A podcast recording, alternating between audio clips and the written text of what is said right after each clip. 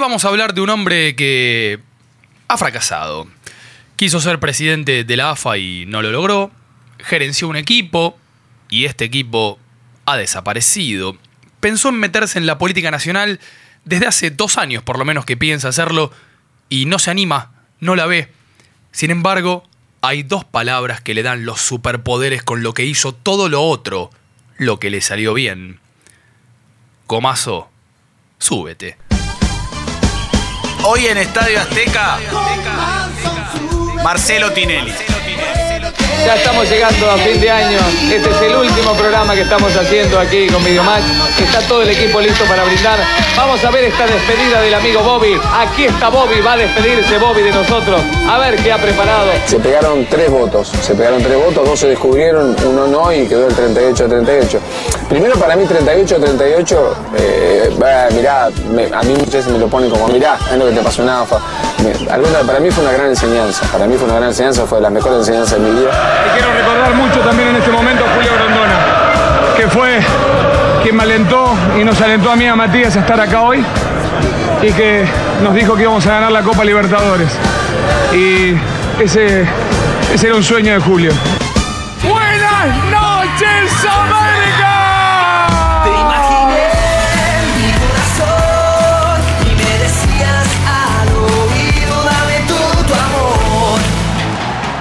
Federico Yáñez, pero bienvenido, te abraza un pueblo, ¿cómo andás? Eh, Ignacio Fusco, ¿cómo estás? Ay. Suena que casi me quiebro. En un momento, mirá, insuperable, estoy llorando, eh, hay lágrimas en el banderín que te acerco, el banderín que te traigo, permiso, espera que lo voy a sacar de acá. Dale. Pará. Epa, epa, eh. No, no, no, porque lo tengo medio en el fondo del bolso.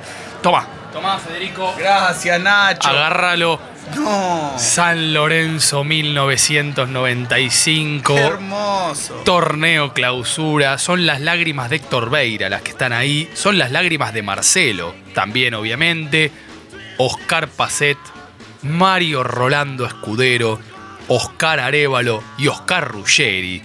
De número 3, Damián, digo Damián para que suene brasileño, en realidad era Manusovic, el 3 de, de aquel equipo, y esto uno de esos mediocampos que los decís de corrido y más que un mediocampo parece un poema.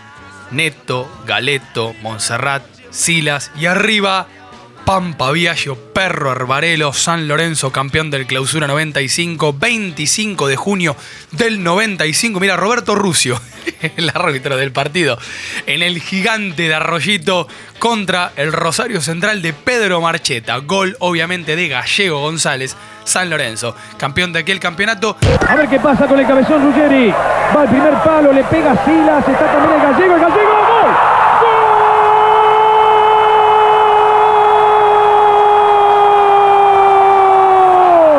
La primera vez, yo en ese momento tenía 13 años, que vinculo a Tinelli con San Lorenzo. Seguramente quizá haya otras veces, pero es la primera vez, ¿no? El banderín que ahí te traigo tiene un par de manchones de huellas por el tema de la procesión a Luján, ¿viste? Lo llevaron a Luján, lo trajeron y acá está en Estadio Azteca. Ese, ese título tiene como tres fotos. El gol del gallego González de cabeza, no estaba vestido de Batman ni pegándole a ningún fotógrafo para encubrir a, a Juan Sebastián Merón, que estaba vestido de payaso, eso fue mucho más adelante.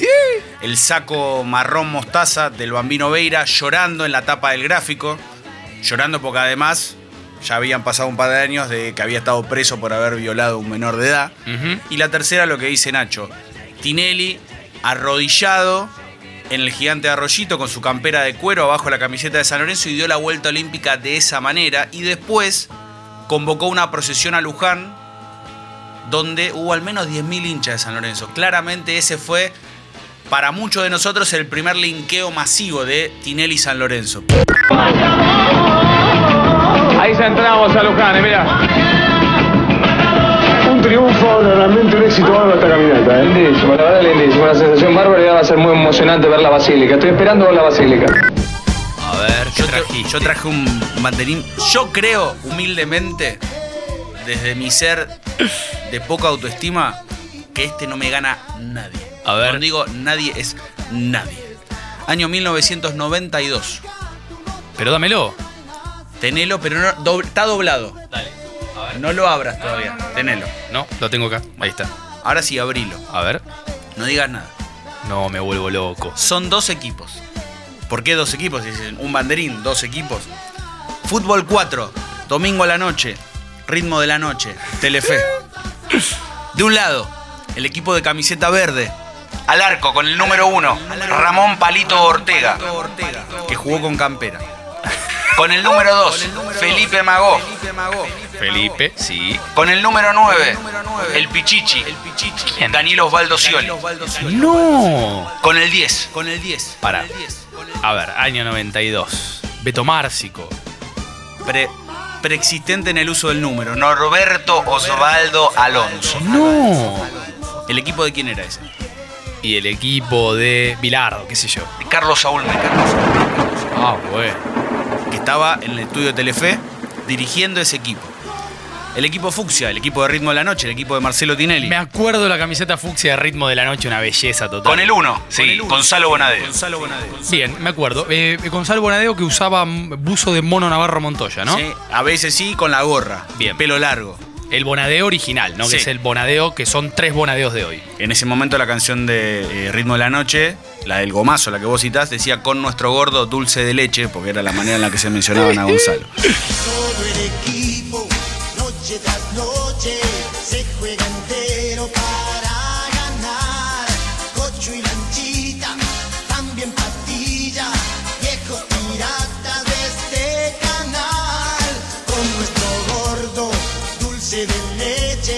Con el número 3, Ricardo Vicio, también No. conocido como Lanchita. Efectivamente. Un abrazo a Toti si estás escuchando. Seguramente se llevaría bien con Scioli, ¿no? En ese partido. Número 8, Marcelo Medina.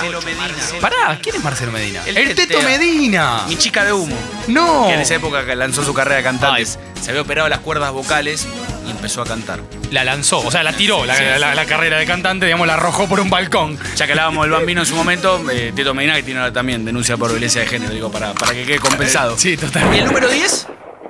Y ahora sí, pará, Alonso de un lado y del otro lado el Bocha, Bochini, seguramente. No. El máximo ídolo, Estoy no de Bochini, sino la persona de mayor jerarquía que reivindicó públicamente a Bochini. ¿Ese equipo lo dirigía quién? Marcelo Tinelli. Ah, o sea que podemos decir entonces que Diego Armando enfrentó al equipo de Carlos Saúl. Exactamente, Diego Armando Maradona que continúa suspendido hasta mitad de 1992. El árbitro fue Humberto de la Casa. Los relatos estuvieron a cargo de Jorge Troiani. Sí. ¿Y sabe quién comentaba? A ver, en ese momento estaba Osvaldo Príncipe, pero quizá no, puede No. ser un Macaya metido ahí No. para año 92. ¿De dónde? ¿De qué, mm, en ¿de la- qué ámbito? Estaba en la cancha. Eh, Estaba en esa cancha. O sea, ¿estaba jugando? No, dirigiendo uno de los equipos. Eh, Y no. presidiendo una nación. No. Sí. ¿En serio? Sí. Me está jodiendo. No, Carlos Saúl Menem estaba en rol de presidente, entrenador y comentarista del partido. Señoras y señores, acá lleva la pelota Maradona. La va llevando Diego Armando Maradona. Juega para el Teto y Ramón Ortega, el gobernador de Tucumán. Sí, Marcelo. Bien palito ahí, ¿eh? Buen arquero, atención, hay que tenerlo en cuenta. Es que siempre está atento en todo. Alonso, Corta Maradona. Lateral para el equipo del presidente. Saca Felipe Magó. Tapa para Scioli. Lateral para el equipo. Sacó Scioli. Tapa para Alonso. Corta Maradona. Se va Maradona. Puede ser Maradona. Gol, gol, gol, gol, gol, gol, gol, gol Maradona. Qué raro. Gol, gol, Maradona. Carlos Menem. ¿Qué le pareció? Un golazo. Como siempre, Diego, un golazo. Pero no merecemos ir perdiendo. Muy bien, no merece ir perdiendo el equipo del presidente. No se preocupen que no vamos a hacer un episodio de Estadio Azteca abrazado de telarañas y vamos a hablar del Tinelli del 92, 93 y de... mm, eh, ¿Cómo se llamaba? El Tiragoma, ¿era? Sí, pa- eh, solamente como paréntesis, ¿te Sí. acordás que había un videomatch de mujeres? Duró una temporada. ¿En serio? Sí, Ah, es tremendo. arriba las gomas. Ah, me acuerdo del nombre, pero no, no, no me acordaba que era de... Ah, un programa solo de mujeres. Si mal no recuerdo, lo conducía Adriana Salgueiro. Divino, acá. Acá se escuchan Acá los que- gritos Caco Acurria eh, asiente. De, de atrás de, de- Marina Bolman estaba también en esa cofradía. Divino. Silvia Chediek, que no es Silvina, Silvia. Silvia. No es Silvino. Vamos a hablar entonces, a ver, del Tinelli que ha fracasado. Sí. Vamos a hablar del Tinelli dirigencial, vamos a hablar del Tinelli de la AFA, del Tinelli de San Lorenzo de Almagro, porque pese a la Copa Libertadores, pese a volver a Boedo. Hay un montón de historias disidentes que nosotros les vamos a contar. Vamos a hablar del Tinelli de Badajoz, por supuesto, porque es la primera intervención fuerte de Marcelo en un equipo que le mandamos un abrazo grande a los hinchas del Badajoz. Ha desaparecido, no existe más el, el Badajoz. Y vamos a hablar, por supuesto, de todos los links posibles entre Marcelo como estampita y prócer de la cultura de masas de la República Argentina, cruzado con, con el fútbol y con un par de historias más. Yo quiero arrancar con esta escena, porque el hombre que le legó a Marcelo su amor por San Lorenzo de Almagro fue su padre, Dino Hugo Tinelli, que trabajaba en el diario El Mensajero de Bolívar, diario que era de el suegro de Dino Hugo Tinelli, o sea, el papá de su mamá. Vamos a ordenarlo. El abuelo de Marcelo se llamaba José Domenio, como hoy se llama, por ejemplo, el polideportivo mm, que inauguró Tinelli en 2007 en San Carlos de Bolívar, obviamente su, ciudad. Dos días después de la inauguración estuvieron Néstor y Cristina, por ejemplo, año 2007. Porque el Estado puso, si mal no recuerdo, por vía del Ministerio de Planificación Federal, casi 3 millones de pesos. La mamá de Marcelo, cuentan Alejandro Ceselovsky y Adrián Amado en una crónica muy buena que salió en revista anfibia que se llama Alternativa Showmatch. La mamá de Marcelo se llama María Esther Domenio, era maestra rural y se enamora de un hombre que su papá, José Domenio, no aceptaba, o sea, Dino Hugo. ¿Por qué no aceptaba el papá a Dino Hugo, o sea, el papá de Marcelo? Porque por lo visto era de la bohemia de aquella época y entonces es ahí que para darle un trabajo lo mete, lo mete en el diario El Mensajero, que era justamente propiedad de, de José Domenio, del abuelo de Marcelo. ¿Sobre qué escribía Dino Hugo? Sobre fútbol, Sí. hincha de San Lorenzo de Almagro. Y acá viene la escena que yo les pido por favor que se imaginen. Escriben Ceselovsky y Adriana Amado. Se lo podía ver a Dino, o sea, el papá de Tinelli, tomando algo en la barra del Club Buenos Aires, pidiendo silencio porque estaba por escribir, por imaginar la suerte de Sagitario.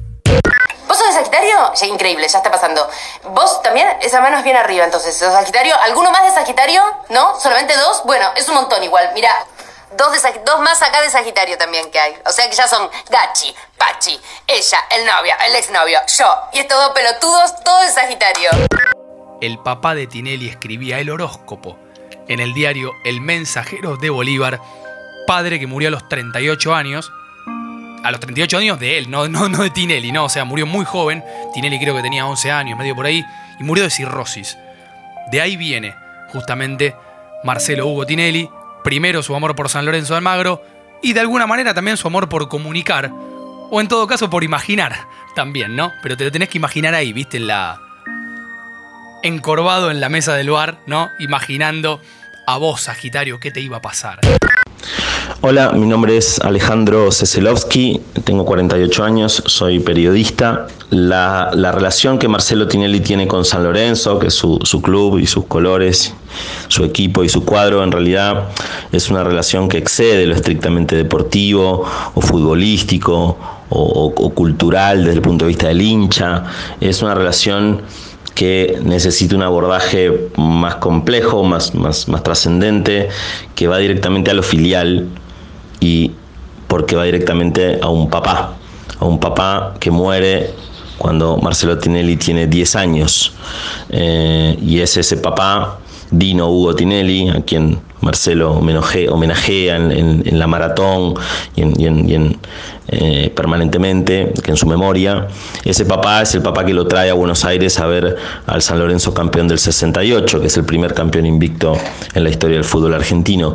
Y ese papá tiene una enfermedad muy grave, mm, una cirrosis, que lo trae de urgencia una noche de diciembre de 1970 a Buenos Aires. El 20 de enero de 1971 ese papá muere y Marcelo queda en Buenos Aires con su mamá que ya no puede volver a habitar la casa de Bolívar, no puede volver a entrar en la casa de, Al- de Alvear 55, donde vivían en el centro de San Carlos de Bolívar. Así que se quedan en Buenos Aires. Eh, Marcelo cumple 11 años el, el primero de abril y que casualmente es el día de- del cumpleaños del club, el día de- del cumpleaños de San Lorenzo, de, de su fundación. Y y ya no vuelve más a Bolívar. Y si tenemos Marcelo Tinelli, mm, para bien o para mal, cada uno mm, juzgará su, su presencia como nudo de la cultura popular argentina y la cultura de masas. Eh, si tenemos Tinelli es porque tenemos ese papá muerto y ese viaje. Ese viaje es lo que lo trae a Tinelli a Buenos Aires y esa muerte es la que lo deja a Tinelli en Buenos Aires. Y desde ese momento hasta, hasta hoy eh, ha quedado de alguna manera siempre en relación con esa, esa muerte abrupta, esa muerte eh, eh, súbita de esa muerte que fue de golpe y que es la muerte de un papá que le, que le inocula, como suelen inocularnos a nosotros los padres, los colores de un club, el amor por, por, por un cuadro, por un escudo, por una camiseta. Y ese, una vez que eso entra en la sangre no sale nunca más. La forma de entender el fútbol en nuestro país, y Marcelo es un nudo de la cultura popular argentina, eh, es filial, es del orden de la emoción y de la memoria, más que de lo deportivo. Y creo que este es el abordaje correcto para comprender a un personaje como este, en trance, con su club, eh, eh, sus colores y la memoria de su padre. Y a su hijo seguramente le han pasado cosas muy buenas. Dino Hugo Tinelli es una de las caras o nombres de las cuatro patas deportivas en las cuales se para Tinelli porque la maratón de la ciudad de Bolívar, que organiza justamente Marcelo Tinelli, lleva el nombre de su padre. El vóley y el básquet son otra de las dos pasiones que tiene en materia deportiva Tinelli, pero lo que bien contaba Nacho, el fútbol, como para la gran mayoría de los ciudadanos de este país, es el deporte que domina. Esa primera escena en Rosario de Tinelli quebrado emocionalmente. Recuerden que San Lorenzo en ese momento llevaba 21 años sin salir campeón, que en el medio había perdido su estadio, se lo había quitado la dictadura, lo habían rematado. Se había ido el descenso, había sido el primero de los cinco equipos grandes que había descendido. Había logrado ascender haciendo una campaña en el Nacional B de las más recordadas en la historia, no solamente por los números, sino por la cantidad de gente que seguía a San Lorenzo. En la historia del fútbol argentino, fútbol no, argentino. no en la historia de la No. segunda división, ¿no? La historia del fútbol argentino. Eh, tuvo un equipo también muy mítico que se llamó Los Camboyanos porque las condiciones en las que vivía ese San Lorenzo eran deplorables. Había recuperado su estadio, la construcción del nuevo gasómetro en el Bajo Flores y ese torneo de 1995 fue como la consumación de un círculo que se cerraba. Pero en 1998, aprovechando por un lado la popularidad que tenía Yatinelli, tanto con Videomatch como con Ritmo de la Noche, el 1 a 1 que imperaba en la Argentina y sobre todo una ley que tenía solamente dos años en España, es que se lanzó a la aventura de tener su equipo de fútbol. Sí. Siempre existió ese, ese dicho popular que si aquí en Argentina los clubes, los clubes fuesen sociedades anónimas, sin duda que Tinelli iría de cabeza y compraría San Lorenzo. Cosa que, por ejemplo, se rumoreó hace un par de años que iba a ser Donald Trump. Sí, es verdad. El New York Post, que es un diario que es o era parte del conglomerado de Trump, había dicho que lo quería comprar, cosa que es imposible. Sí. Al punto tal de que Trump en Twitter dijo, esa es una fake news de que estoy intentando comprar un club en Argentina, ni siquiera conozco a ese equipo. Ni siquiera conozco a Argentina. Eh, Tinelli se calentó y le contestó, pobre Donald, me quedo con el pato que es más serio, pero bueno. Eh, perdón, eh, escuchen en, en Spotify, por supuesto, nuestro episodio dedicado a Mauricio Macri, porque el primer contacto de Mauricio Macri con el fútbol, él trabajando con el padre, es gracias a Donald Trump. Continúe, por favor. y lo dejamos picando. En 1996 se sanciona la ley de sociedades anónimas deportivas en España. Tenían un tiempo máximo hasta 1999 para reconvertir- reconvertirse, salvo cuatro clubes. Vos vas a España y hay solo cuatro clubes que son clubes como asociaciones civiles. Sí. El Real Madrid, el Barcelona, Sí. el Atlético de Bilbao y el Osasuna. Todos los demás son sociedades anónimas deportivas. Y Tinelli se lanza a la compra del Badajoz, ¿Qué es lo que hacemos los millonarios? No, Mesu, o sea, esto es así, ¿no? ¿Y qué hace? Va y compra el 57% del club, lleva un montón de jugadores y hasta un técnico argentino, el Toti Iglesias. ¿Año? 1998. Cable de la agencia F. Bien, publica Diario El País, 12 de agosto de 1998. Diego Armando Maradona, de 37 años, no descartó ayer la posibilidad de jugar una temporada con el Badajoz de la Segunda División Española. Paralelamente, anunció su deseo de convertirse en el seleccionador de Argentina. El club pacense presentó ayer a tres nuevos jugadores argentinos, el ex Rayo y Tenerife Ezequiel Castillo, el delantero David Visconti y el centrocampista Gustavo Giustosi. ¿Sabes a quién llamó también Tinelli? No. Llamó dos. Pará, Maradona se había retirado un año antes. Un año antes. En un River Boca en el Monumental 2 a 1, el gol de Palermo con Patrón Bermúdez cortineándolo al monoburro. Con Patrón Bermúdez haciendo la del Cristo Redentor, ¿no? Así totalmente, bajo la lluvia. Bueno, ¿llamó a Maradona? No. A ver. Momento, ¿quién quiere ser millonario en Estadio, Ay, en estadio Azteca? Eh. Eh, campeón, son dos delanteros, dos delanteros veloces, uno ídolo de mm, un club grande de la Argentina, subcampeón del mundo uno, campeón del mundo el otro. Eh, ídolo de un club argentino, su campeón del mundo. No, no, ese es campeón del mundo, el otro subcampeón, son dos. Su campeón del mundo jugó en un equipo grande, Jugó en los dos equipos más grandes del fútbol argentino. jugó en Italia. Jugó en Italia. Tiene tres hijos, dos de los cuales tienen capacidades bastante cuestionables. Y ahora el viento parece que va a tener un nieto. Claudio Polcanini. Sí, señor. Marcelo Tinelli llamó a Claudio Polcanigia, que en ese momento se estaba entrenando en Boca, o estaba por llegar a Boca, y ahí le preguntó, che, mirá, no sabía qué hacer y me compré un club, ¿me das una mano? Canigia le dijo que no. ¿Y el otro? Y el otro, en ese momento, yo creo que ya estaba medio como retirándose. Campeón del mundo. Sí. Con Argentina. Creo que el autor del gol más importante de la historia del fútbol argentino. Jorge Luis Burruchaga. Sí, señor. Que, que venía a jugar Independiente, esa, esa camiseta fantástica con los cordones Sí. en el cuello, que fue, si mal no recuerdo, le dio un baile a River en el Monumental. Los tres a- goles. pero impresionante lo de Burro. Sí, sí, sí, sí, sí. Ah, no, perdón, estás hablando del de burro. pero Me, me, me colgué con Cani el día del pico. No, no, no, digo, eh, no, fue en 2 a 1. Sí. El de Independiente contra River, 97, 98, y fue tremendo lo que hizo Burro. Entonces, para redondear, Marcelo Tinelli llamó a Maradona, no. Llamó a Canigia, No. No. Llamó a Burruchaga, no. Terminó ganando Badajoz su primer partido bajo el mandato de Marcelo Hugo Tinelli. Luego de tres derrotas consecutivas, dos empates, le ganamos Federico 2 a 1 a Ourense con un gol de David Carlos Nazareno Visconti. Visconti que participó en un empate entre Argentina y Brasil 3 a 3 en cancha de Vélez. Uno de los goles lo hizo Visconti, otro lo hizo Víctor Hugo Ferreira, Sí. el jugador de San Lorenzo. Fue uno de los primeros partidos de, de Coco Basile. A Franco lo está tomando Mauro Silva, hombre a hombre. Visconti que le pega. Visconti, llegaba García. ¡Gol!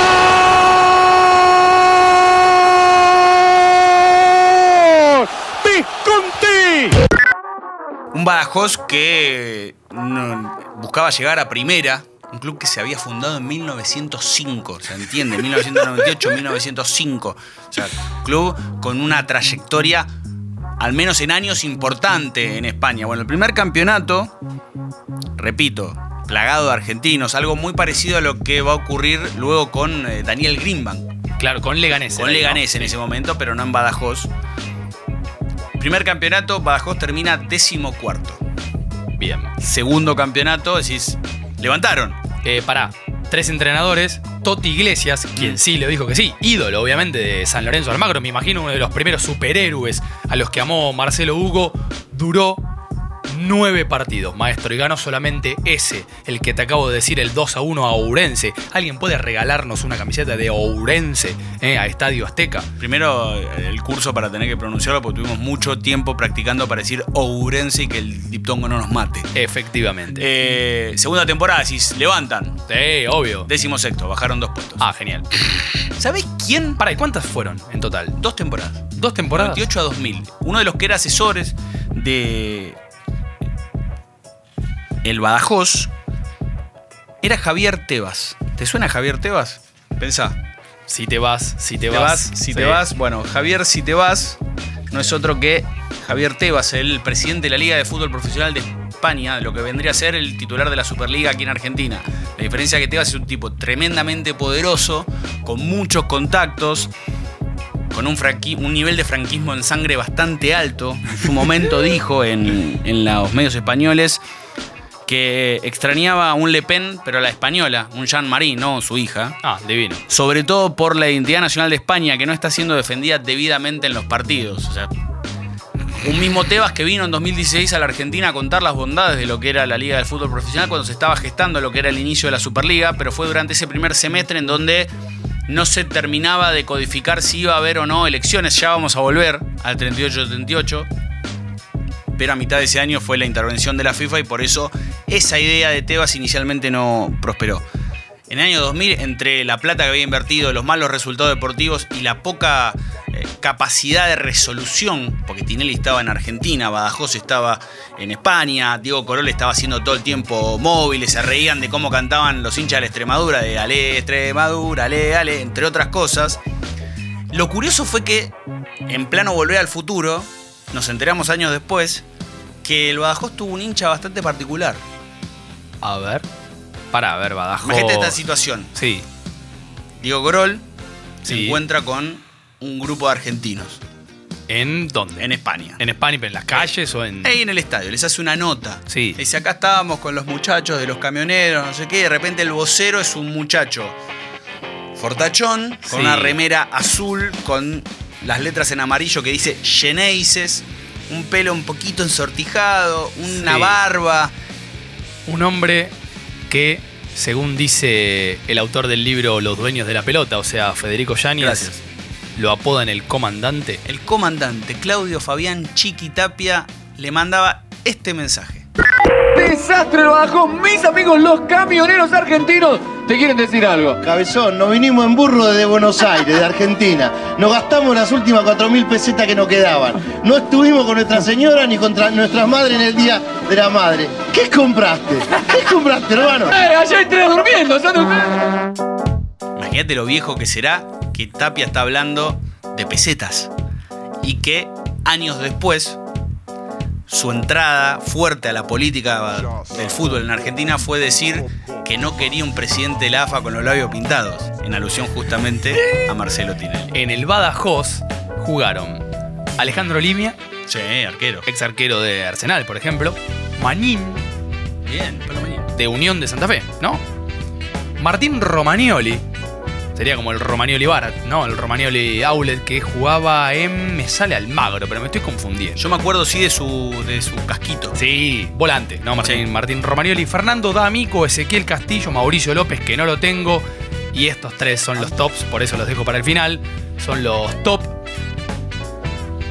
Adrián Escobillón Guillermo, ex delantero de Boca. Le decían Escobillón por lo siguiente. Había un delantero muy grosso de los Estados Unidos en 1994 que jugó el Mundial, delantero, que se llamaba Kobe Jones. Bien, a Adrián Guillermo le decían Scobie John por ese delantero porque se parecía, pero porque en realidad en la cabeza tenía un Scobie John. Debe ser el mejor apodo de la historia del fútbol argentino. Adrián Guillermo Bracamonte, que jugó tres temporadas en el Badajoz. Capo, Un Braca. montón, Braca, porque ahora Fede les va a contar qué vínculo tenía Marcelo. Si había tenido vínculo con Carlos Saúl, bueno, comenzaba su vínculo con Mauricio. Y, y el otro argentino, creo que es el más grosso de todos, se llevó a volante central, momento Santiago del Moro. Noventoso, Sí. jugó en Boca, Sí. Estuvo en el plantel del Mundial 94, yo creo que no jugó. Y dirigió un 94 mundial. sí. Y dirigió un mundial. Estuvo en un cuerpo técnico de un mundial. 94 creo que sí estuvo.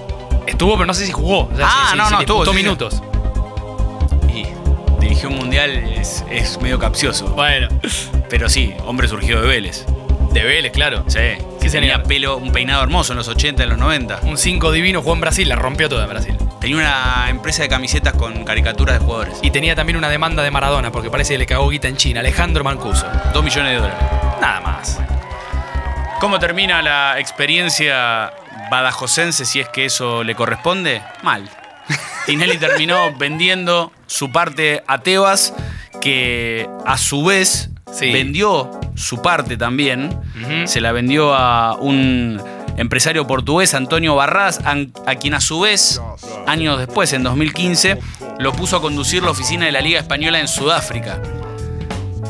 El Badajoz terminó cayendo de todos los estamentos del fútbol español, desapareció, desapareció me refiero a nivel institucional y a nivel jurídico. En 2012 dejó de existir como tal. Y es más, en el mes de enero de 2013, o sea, entre en la mitad de la temporada 2012-2013, el Badajoz desaparece, pero en la mitad del campeonato. O sea, ni siquiera lo ayudaron, lo auxiliaron a llegar hasta el final, no lo salvó absolutamente nadie y obviamente ese proceso de descomposición, la primera escena, es gomazo súbete.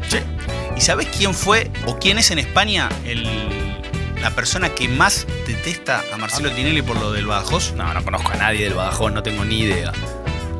Arroba 2010 Mr. Chip.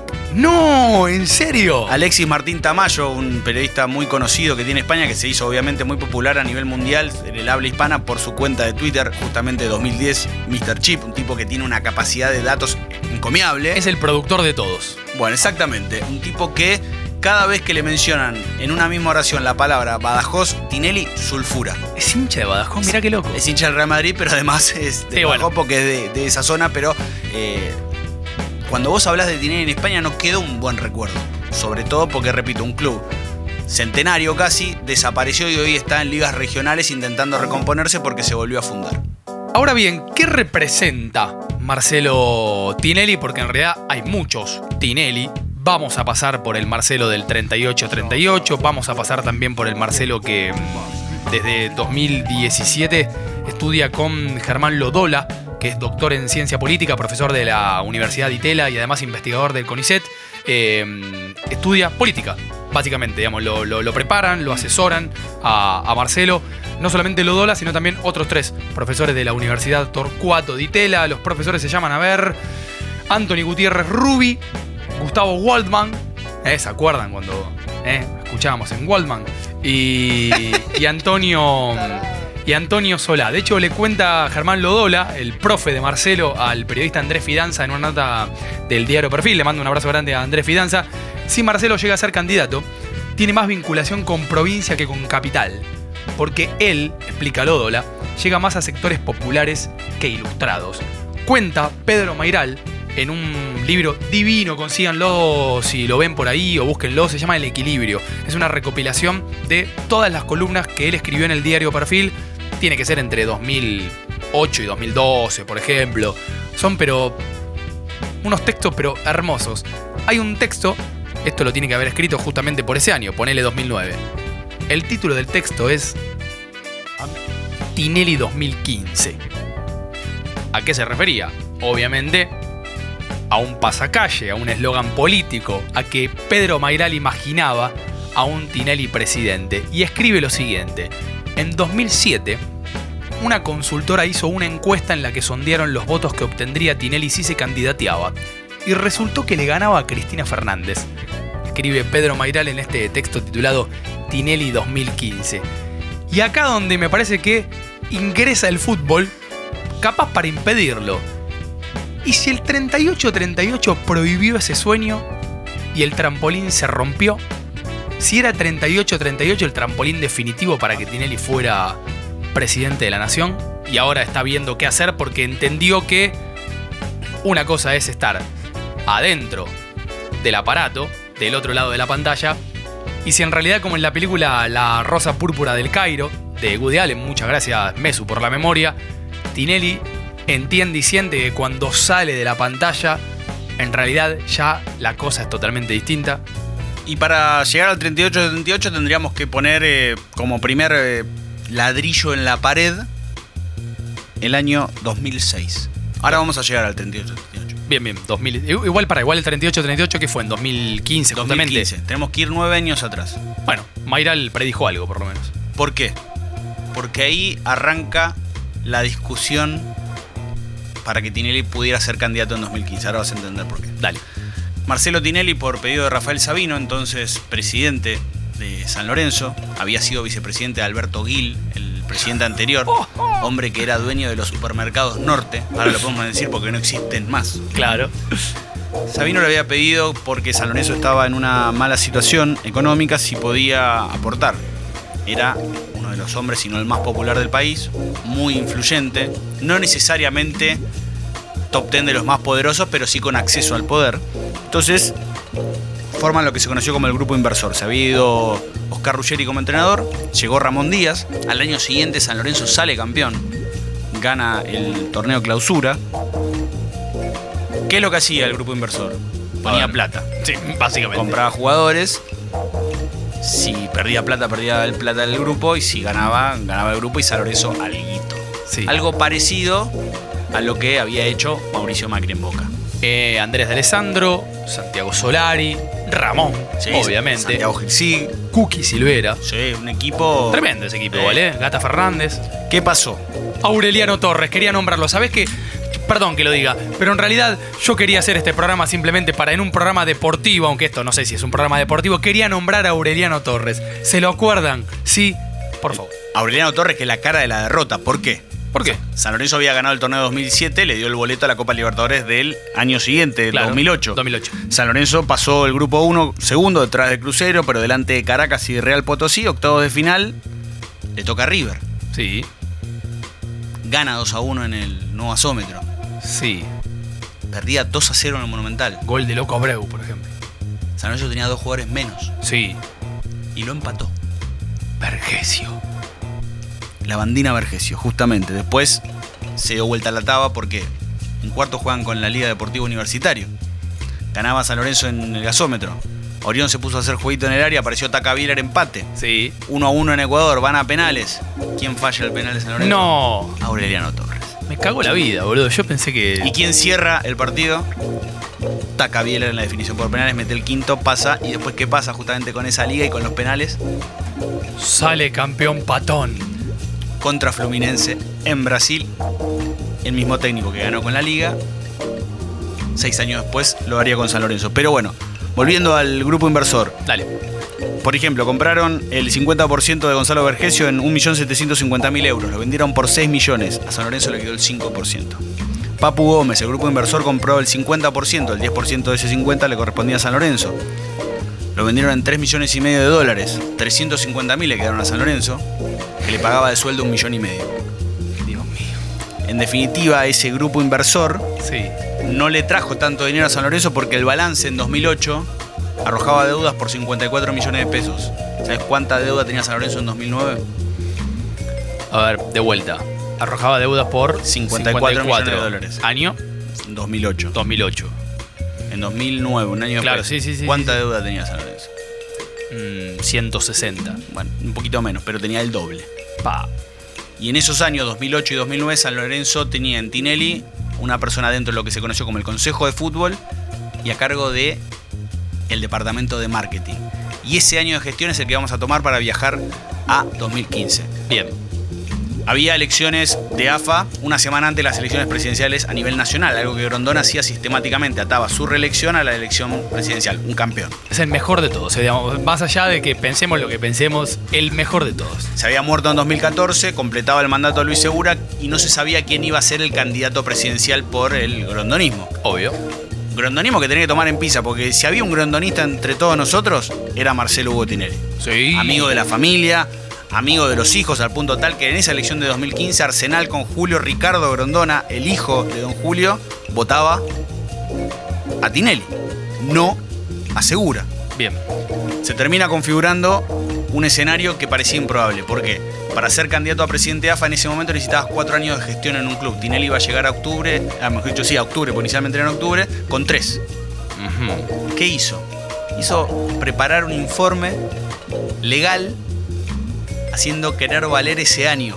Que se reinterprete el artículo 50 del Estatuto de AFA y que ese año de Consejo de Fútbol y Marketing valiese. Claro. ¿Quiénes firman ese documento? Ricardo Gil Lavedra, Jorge Banossi y Rodolfo Barra. Los tres habían sido ministros de justicia de distintas administraciones y Barra además había sido miembro de la Corte Suprema. El 11 de agosto de 2015, con un montón de dirigentes en el Hotel Panamericano, le validaron y le festejaron eso a Tinelli. ¿Qué pasaba del otro lado? Voy a citar a Daniel Ferreiro, El ex eh, presidente de Chicago. Sí, hombre fuerte en la AFA de Ascenso Unido. Totalmente. Ahí, mientras Tinelli se reunía en el Panamericano, nos miramos con Lobato, Fabián Lobato, dirigente de San Telmo. Tapia nos miró y nos dijo, compañeros, me parece que los números no nos dan muy bien. Nos reímos. Entonces era una reunión solamente de comité ejecutivo, recuerda Ferreiro. Eran poquísimos los que estaban en esa reunión. Y en esa situación los apóstoles, como se autodefinían, empezaron a llamar a los dirigentes del ascenso que sabían que no estaban en la reunión de Tinelli y le pidieron que fueran a la AFA y llevaran gente. En pocas horas y antes de esa reunión de comité ejecutivo a la cual iba a llegar Tinelli para estrenar su cargo de vicepresidente tercero de AFA, había 150 miembros del ascenso poniendo cara de malo y metiendo presión. Pasa todo esto, se da el proceso electoral, se, se ponen las dos listas, Tinelli y Segura. El día que lo confirman a Tinelli, uno de sus Kingmakers me dice por teléfono, ya está. Esto por aclamación, no va a haber necesidad de votar. ¿Sabes lo que me dijo la mañana del 3 de diciembre de 2015, el día que se empató 38-38? ¿Qué? Le digo, discúlpame, ¿qué números manejan? Le pregunto. Porque en los diarios se dice una cosa, yo lo que recabo dice otra. Silencio. ¿Y vos qué números tenés? O sea, lo que parecía, como bien dijo Nacho, que iba a ser el trampolín a la fama y el trampolín a la arena política, para muchos terminó siendo, y para Tinelli en particular, un lastre. ¿Por qué? Porque si no podía ganar la AFA siendo Tinelli, ¿cómo iba a ganar el país? Escribe mm, Alejandro Ceselovsky, escribe Adriana Amado en el texto que citaba al comienzo de este episodio, este capítulo de Estadio Azteca. El texto se llama Alternativa Showmatch, está en revista Anfibia por si quieren buscarlo. Es una revista, por supuesto, digital. Escriben. Vamos de el primer Marcelo que conocemos, el de la televisión, el showman, el del micrófono rectangular verde. ¿Dónde Oh, está ese micrófono? Qué feo que era. Igual, eh, técnicamente tengo entendido, si no, Martín Mesuti, nuestro editor, no me podrá. Es un sengencia que es buenísimo. Técnicamente es horrible, parece una película de alemana de los años 70. Parece de comunicado oficial.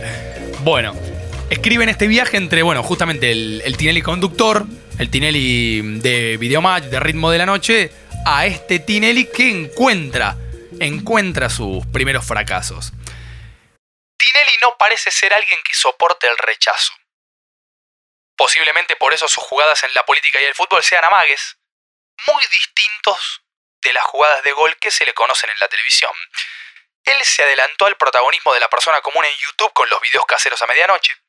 Hizo reality show con los amigos que se juntaban apenas estaban haciendo el género de la telerrealidad.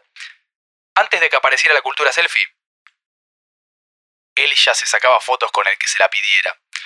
El magnetismo de Tinelli reside justamente en tensar esas fibras que nos habitan, esas que se viven con culpa porque son repudiadas en los congresos de comunicación, pero que resulta la cultura mainstream que habita la televisión argentina, y que persisten, a pesar de que los manuales escolares llevan años con capítulos dedicados al televidente crítico. Sin embargo, en el abrazo político, todos pueden perder. Y sin duda que Tinelli, si hoy tiene vigencia no solamente como conductor, sino también como actor político, San Lorenzo es un factor que hasta 2016 le da más alegrías que otra cosa y de 2016 en adelante no se las ha dado tanto. En 2012 San Lorenzo se salvó de irse al descenso, ganó la promoción contra Instituto de Córdoba con un Néstor Ortigosa en estado de llamas y un Ricardo Caruso Lombardi levantando al, alcan- al alcanzapelotas colorado. Sí, totalmente. Que para mí debe ser eh, Gil, el volante que de Rosario Central. Para mí es él. Puede ser. No sé por qué. De repente tomó anabólico y se transformó en Gil. Apenas termina ese partido, la hinchada, el estadio por completo empezó a bramar que se fuese Carlos Abdo, el, el entonces presidente de San Lorenzo, primo del actual presidente de Paraguay, que en 2011 lo había llamado. No ese dato. Eh, porque Abdo de familia paraguaya. Si No sé si él mismo no nació en Paraguay, pero bueno, su primo es el presidente. Abdo, Abdo, Abdo pirulero. En 2011 Abdo lo había convocado a Tinelli para que eh, buscara socios famosos con plata y financiaran a San Lorenzo, cosa que no pasó. Abdo no se quería ir porque había puesto 33 millones de pesos. Después hizo juicio a San Lorenzo para recuperar al menos 20, cosa que no sé en qué habrá quedado. En 2012, tanto él como Matías Lamen completan hasta 2013 el primer mandato. Todo el mundo pedía a Tinelli presidente, terminaron consensuando que vaya Lamens presidente, Tinelli vice. Este Estadio Azteca está siendo grabado antes de que Marcelo Tinelli confirme o no su candidatura a presidente de San Lorenzo de Almagro. Promoción válida para Capital Federal y Gran Buenos Aires y todo lo que escuchar. Lamens, que es amigo del ahijado de Marcelo Tinelli, por el cual llega a conocerlo a Marcelo y deciden en ese momento que la fórmula sea a la inversa de lo que cualquiera hubiese imaginado, porque Lamens no era conocido, tenía 32 años y Tinelli era Tinelli. Bien. Bueno, ese primer año las cosas más o menos les empiezan a salir bien a San Lorenzo porque primero se estabiliza económicamente y segundo pues sale campeón. Muchos se acordarán cómo el calendario le termina dando una suerte de ayuda a bisagra y en la última fecha San Lorenzo visita a Vélez para ver cuál de los dos salía campeón. Un San Lorenzo que había empatado los últimos dos partidos con un Nacho Piatti que aparecía a último momento y lo, lo- les resolvía las papas. El torneo cuyo campeón y subcampeón y tercero y cuarto sacaron menos puntos de la historia del Sí. fútbol argentino. Es el torneo más eh, regular por ser, honet- por ser buena gente de los torneos cortos. Y que muchos acordarán la pelota que saca Sebastián Torrico contra Sí, Agustín. Alione. Un Torrico que termina llegando de casualidad porque meten preso a Pablo Migliore en la causa por eh, el asesinato de un vecino del cuñado de Mauro Martín y por eso va preso aparte de la barra brava de Boca. Como dice Jorge Luis Borges en el cuento El jardín de los senderos que se bifurcan, vos tocas un hecho y en realidad estás tocando infinitos hechos. Igual a San Lorenzo le salieron bien dos cosas ese año. La segunda fue salir campeón. La primera fue que el Papa Francisco fue ungido como tal. Sí. Y ahí se empezó a desplegar el, el efecto Francisco, que no lo pudieron capitalizar tanto. ¿Vos te acordás el día que asumió Papa Francisco formalmente? Que había una bandera enorme de San Lorenzo no. con la cara del Papa. ¿En dónde? Pará. En la, ahí en, ¿En la plaza? En la plaza, en Roma. No, no, no me Eh, acordaba. Eran tres productores de Showmatch que habían ido a desplegar la bandera. Me vuelvo loco. René Pontoni, el ídolo de, de, Papa, Francisco. Obviamente que a San Lorenzo le empezó a salir todo bien, porque ganó el campeonato, ganó la Copa Libertadores, algo que no estaba en los planes absolutamente de nadie. Es más, si ustedes revisan una serie de highlights, octavo de final, cuartos, en Brasil, San Lorenzo pasó, yo creo que salvo cuando golea a Bolívar, a Bolívar, ¿no? Sí, Sí. a Bolívar. eh, las pasó todas, pero así, Bueno. raspando de recontra casualidad. Torrico, Torrico tendría que ser presidente de la nación. Hagamos Torrico 2023. Por favor, Torrico que vive eh, un piso abajo mío, Mandale en un mi abrazo. edificio. Sí, Abrazo. le mando un abrazo grande. Muy copado él, su hijo, su mujer, sí. Bueno, al final San Lorenzo la juega con Nacional de Paraguay, que le empata en la última jugada del partido de ida con un gol del hermano de Roque Santa Cruz. Pero bueno, al margen de todo eso, había tenido la sanción de la ley de restitución histórica para que le devolviesen los terrenos de Avenida La Plata, donde está el supermercado, que ya le ha devuelto los terrenos y lo está empe- empezado a celebrar este año. Ahora vamos a ir a esa historia.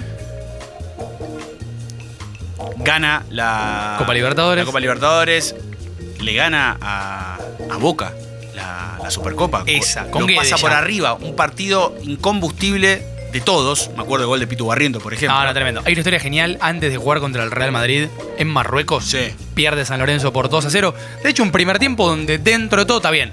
San Lorenzo fue el Leganés, pero Real Madrid no lo atacó mucho hasta que el partido se rompe porque Torrico, justamente héroe en la Copa Libertadores de América, es coautor del 1 a 0. Ya después no hay chance ni siquiera de cruzar la mitad de la cancha.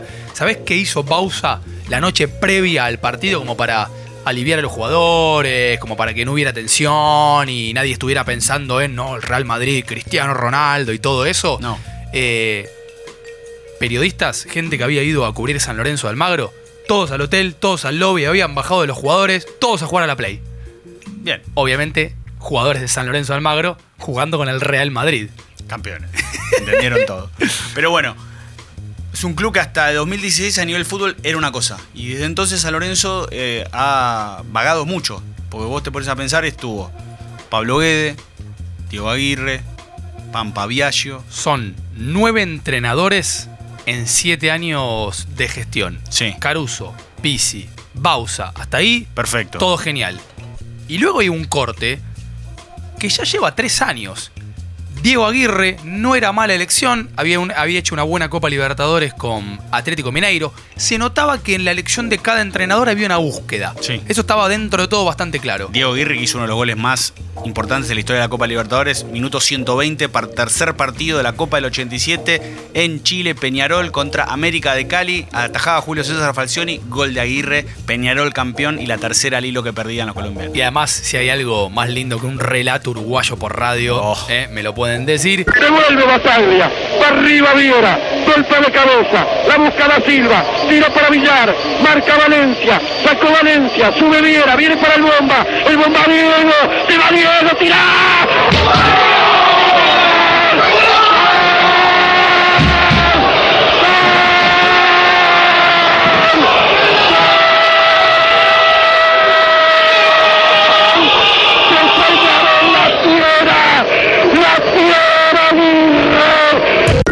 Después ya viene el primer parche, que luego lo tunean un poquitito y es un parche muy lindo, parche Claudio Pampa Viaggio, cuya campaña clasifica San Lorenzo a la Copa Libertadores que jugó el año pasado, o esta, no, este año, sí, este año, que queda fuera con Cerro Porteño. Y después ya viene Almirón, Pisi, y ahora ya un parche que lo quieren tunear pero no queda tan lindo, que es el de Diego Monarriz. ¿eh? Diego Pero- Monarri que tenía una pelambre espectacular cuando era jugador. Sí, enganche de fines de los 80, no juega en San Lorenzo de Almagro porque en San Lorenzo de Almagro aparece creo que en ese momento Leo Rodríguez Sí. y entonces no juega nunca, pero parece que era muy bueno Monarriz. Sí, aparte después vino Pipo Gorosito, con lo cual menos todavía. Entonces tenés 7 años en los cuales peleaste dos campeonatos, con Bausa, subcampeón del Boca de Barrena, y con Guede, subcampeón de el Lanús de Almirón.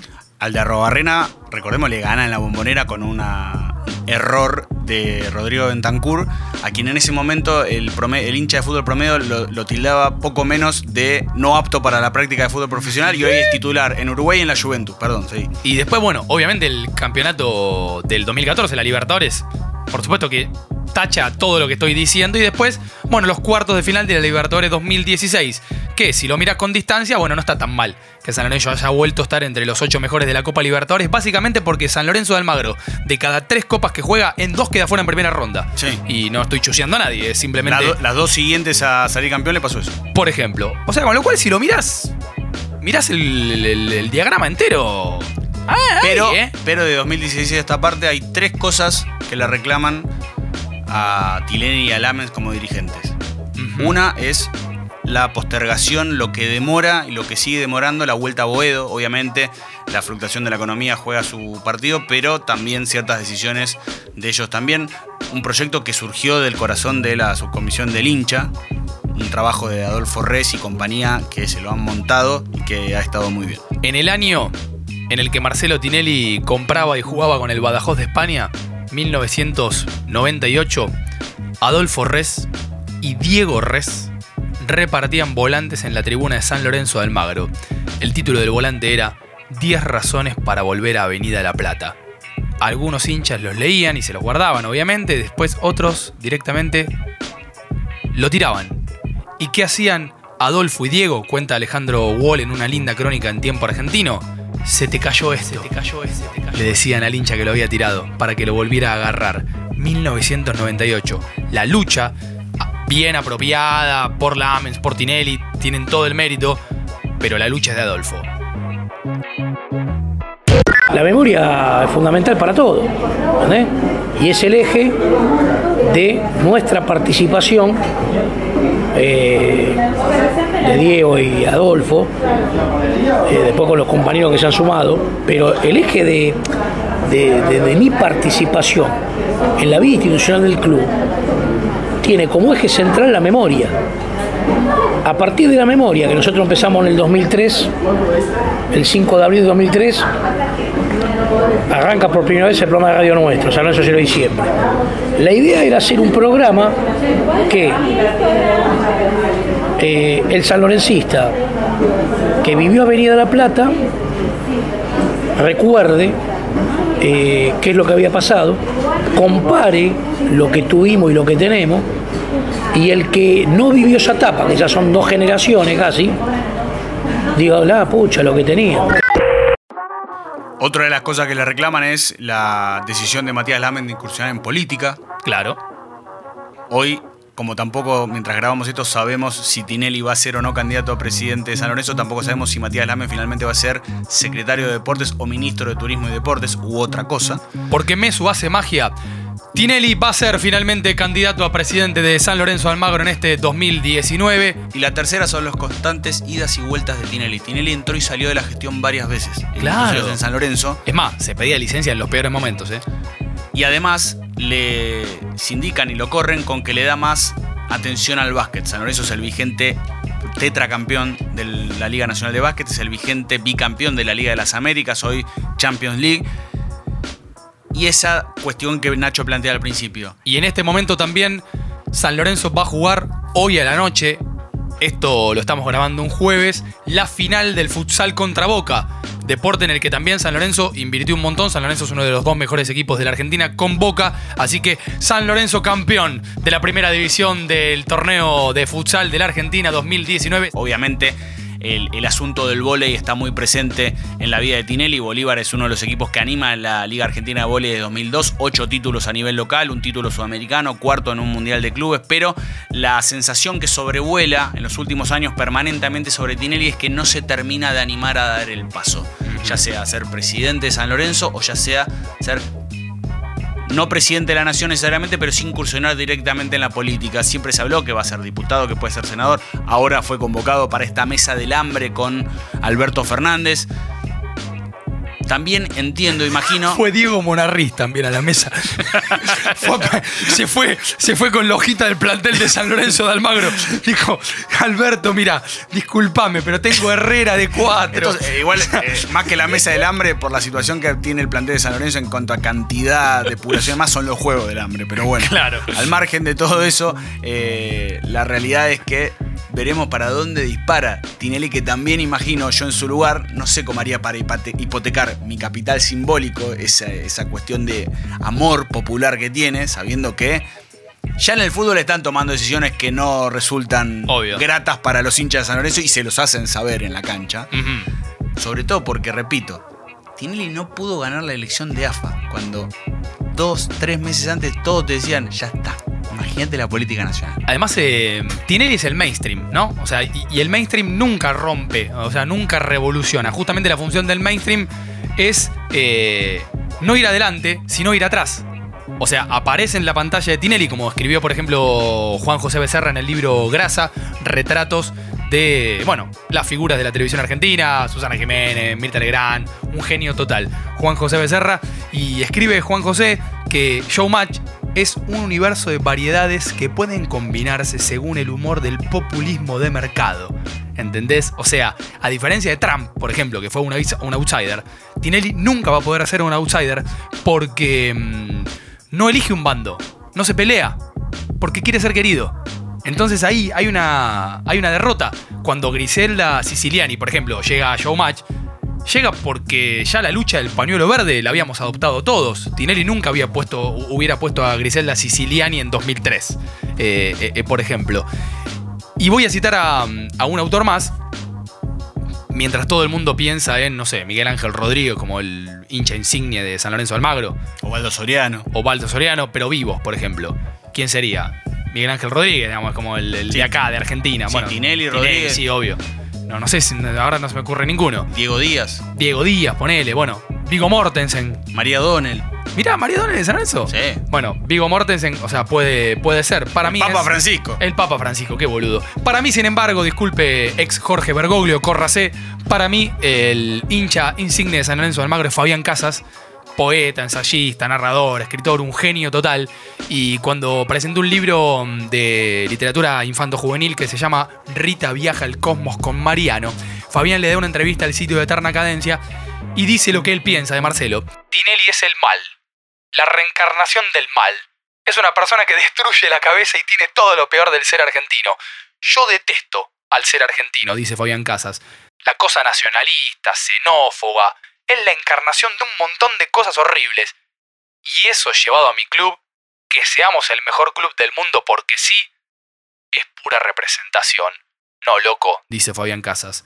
Juguemos bien al fútbol, trabajemos las inferiores, pongamos tiempo. Yo no soy de San Lorenzo porque salga campeón. Soy de San Lorenzo porque soy de ahí. Es mi barrio. Tinelli entiende todo al revés. Es algo horrible lo que él representa. Me gustaría que estuviera fuera de la cultura argentina, concluye Fabián, pero es imposible.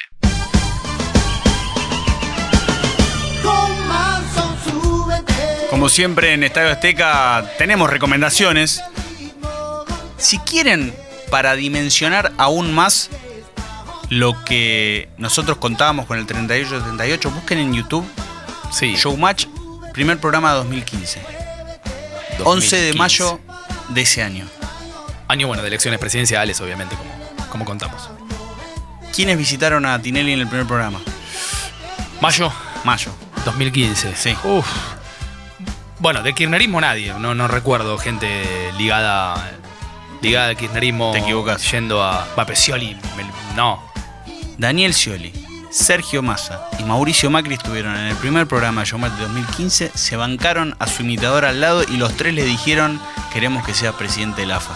Mirá si con todo ese aval, Tinelli, que apostó finalmente más fuerte con Scioli que con Macri, después de las elecciones, pierde, repito, o no gana las de AFA, pero miren ese programa y dimensiones y después de eso, cómo no pudo haber ganado la presidencia de AFA a fin de año.